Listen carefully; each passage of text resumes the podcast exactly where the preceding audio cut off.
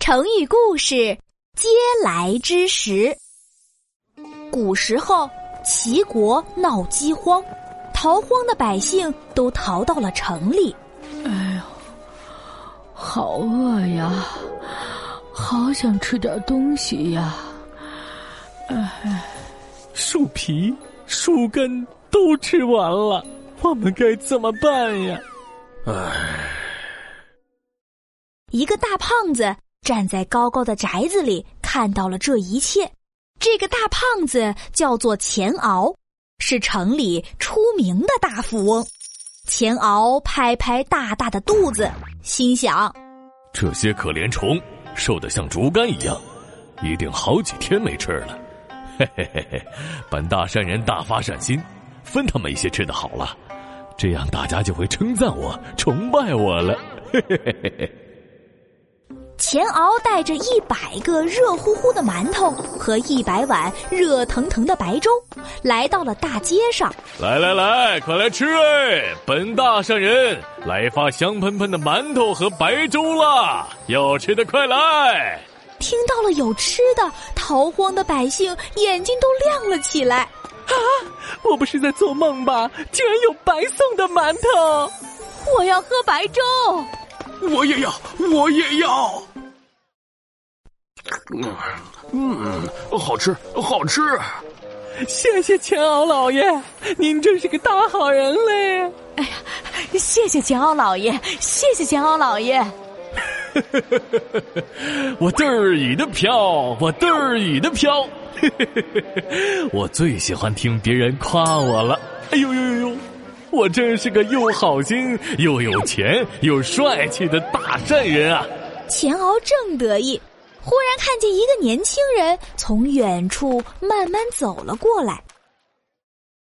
这个年轻人瘦巴巴的，身上的衣服破破烂烂，穿着拖鞋，走起路来嗒啦嗒啦的响，一看就饿了好几天。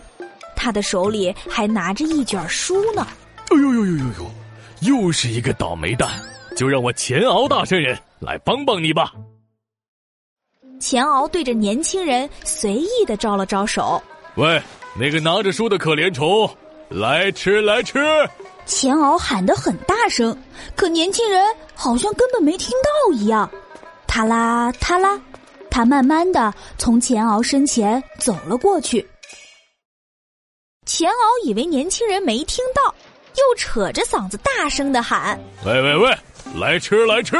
这回钱敖喊的脖子都红了，可无论他喊的多大声，年轻人都仿佛没听到一样，连头都没有回。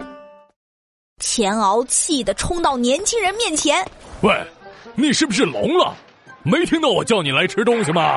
没想到年轻人瞥了一眼钱敖，冷冷的说：“哼。”你说话的语气一点也不尊重我，我是不会吃你的食物的，请让开。这下不止钱敖，周围的老百姓都炸锅了。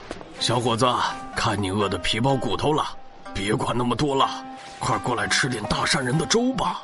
就是就是，不吃饿坏了怎么办？钱敖听了这些话，心里十分得意。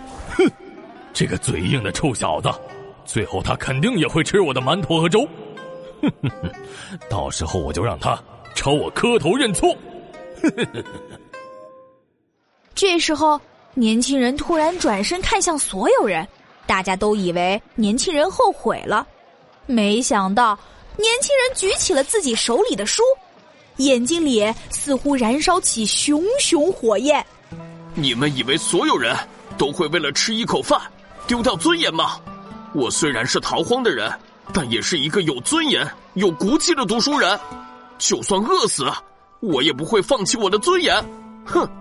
说着，年轻人又嗒啦嗒啦的走远了，留下了钱敖立在原地，气得鼻子都歪了。